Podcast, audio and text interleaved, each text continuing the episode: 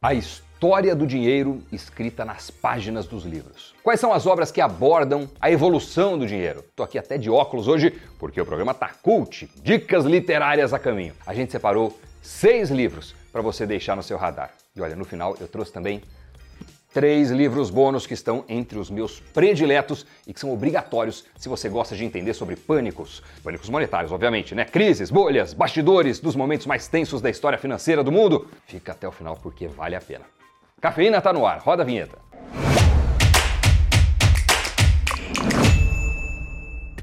Eu gosto demais de dicas de livros, filmes, eu acho que a gente aprende muito nesse tempo em que a nossa cabeça está ali absorvendo o conteúdo, né? E falar de origem do dinheiro, da sua constante evolução ao longo do tempo, é por si só um tema fascinante. À primeira vista, o papel que o dinheiro ocupa na sociedade parece algo muito óbvio, mas apesar das trocas soarem como meramente espontâneas, o dinheiro foi uma espécie de construção histórica. E a gente pode analisar pelo menos seis livros que exploram diferentes aspectos da história do dinheiro, retratando os diversos episódios e significados que ele adquiriu ao longo dos anos. E olha, mais uma vez, fica até o final, porque os últimos três que eu vou falar são imperdíveis. O primeiro deles é O Dinheiro Muda Tudo, de William Gottsman.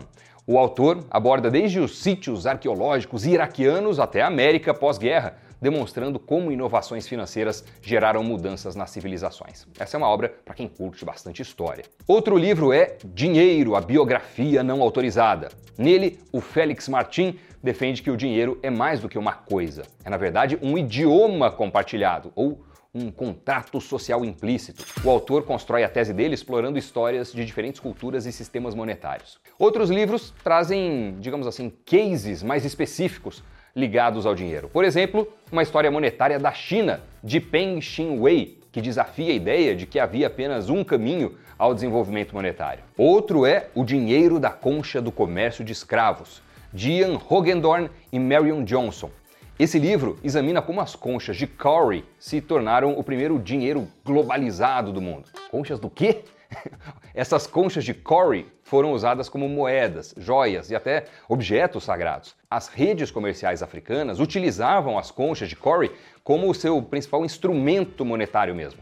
Como eram leves, essas conchas podiam facilmente ser colocadas em cordas e transportadas ao redor de todo o continente. Né? Uma espécie de carteira da época, vai. Elas acabaram sendo predominantes na África, mas ganharam um impulso adicional, um impulso mais forte ainda, depois da entrada dos colonizadores europeus. Os europeus que introduziram grandes números dessas conchas e com elas compravam escravos e ouro. Voltando aqui, uma outra dica é o livro Capital Globalizado, do Barry Eichengreen.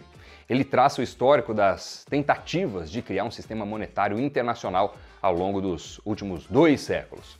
E o sexto, expandindo um pouco mais o espectro, é A Ascensão do Dinheiro, do Neil Ferguson, o Neil Ferguson é um dos mais renomados historiadores da Grã-Bretanha. Leciona na Universidade de Harvard, na Harvard Business School né? e na London School of Economics. E é pesquisador nas universidades de Oxford e também Stanford. É considerado pela revista Time uma das 100 pessoas mais influentes do mundo. Então é bala. E no livro ele aborda a história financeira do mundo. O que é dinheiro? O que os bancos fazem? Qual é a diferença entre uma ação e um título? O que faz exatamente um hedge fund? E ele fala ainda que alguns países estão fazendo uma transformação econômica sem precedentes na história, passando da pobreza mesmo à riqueza em um espaço de uma única geração. É bem interessante. Livros diferentes, com diferentes nuances ou vieses, mas que abordam de uma forma ou de outra a questão pecuniária. E a evolução do dinheiro vai continuar sendo objeto de estudo, né? ainda mais agora com o um novo capítulo que está se formando, sendo escrito diante dos nossos olhos sobre as moedas digitais, né? o dinheiro que a gente não vê, só transaciona, tem todas aquelas características lá, enfim. Qual é o tamanho dessa revolução? Isso aí a gente vai acompanhar daqui para frente. Mas, antes de encerrar, como prometido, eu vou trazer aqui mais três livros. Sugestões bônus, digamos assim, né? Não necessariamente sobre dinheiro, mas sobre o mercado financeiro como um todo. E que são obras imperdíveis e estão aqui entre as minhas prediletas.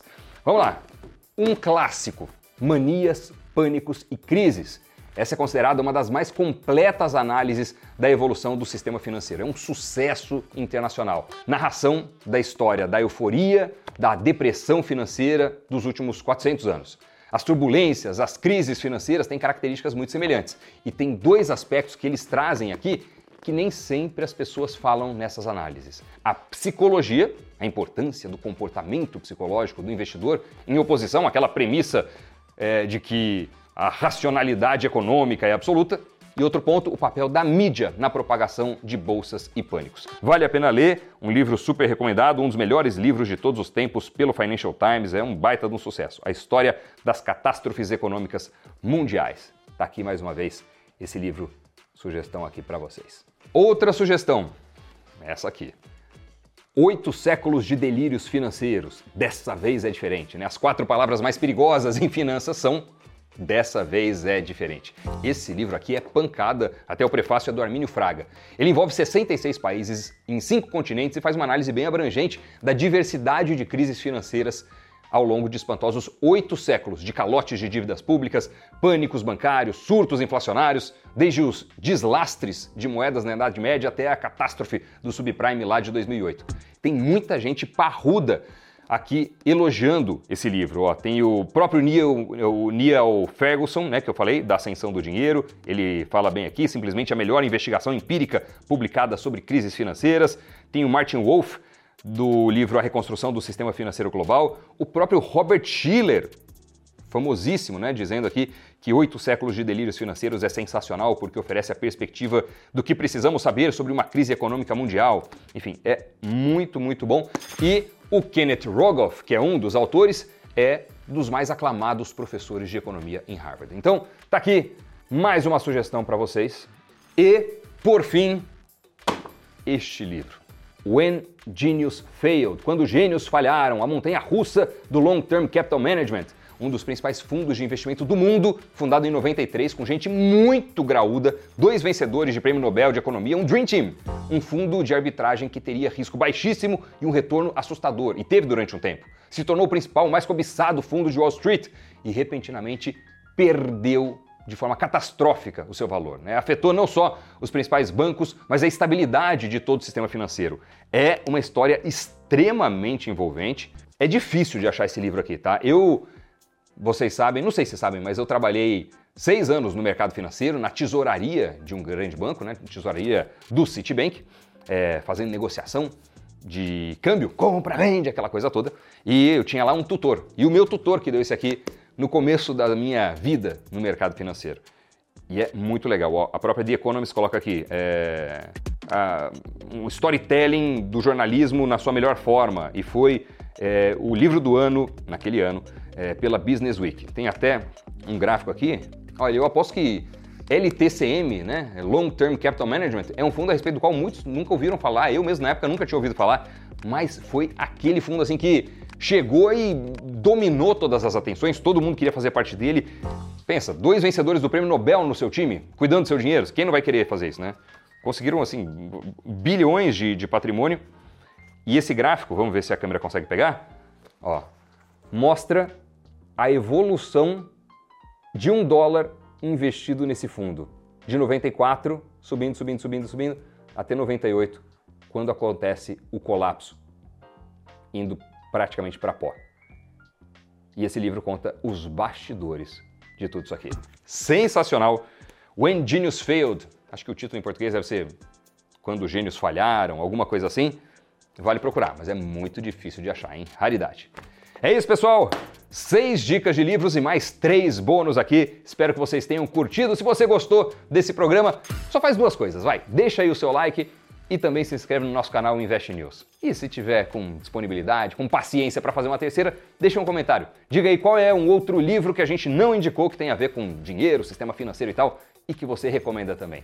Quero aumentar a biblioteca aqui, hein? Vai ser super útil para todo mundo. Valeu, pessoal. Muito obrigado pela companhia, por se inscrever, por curtir, por acompanhar os nossos conteúdos e a gente se encontra no próximo programa. Tchau!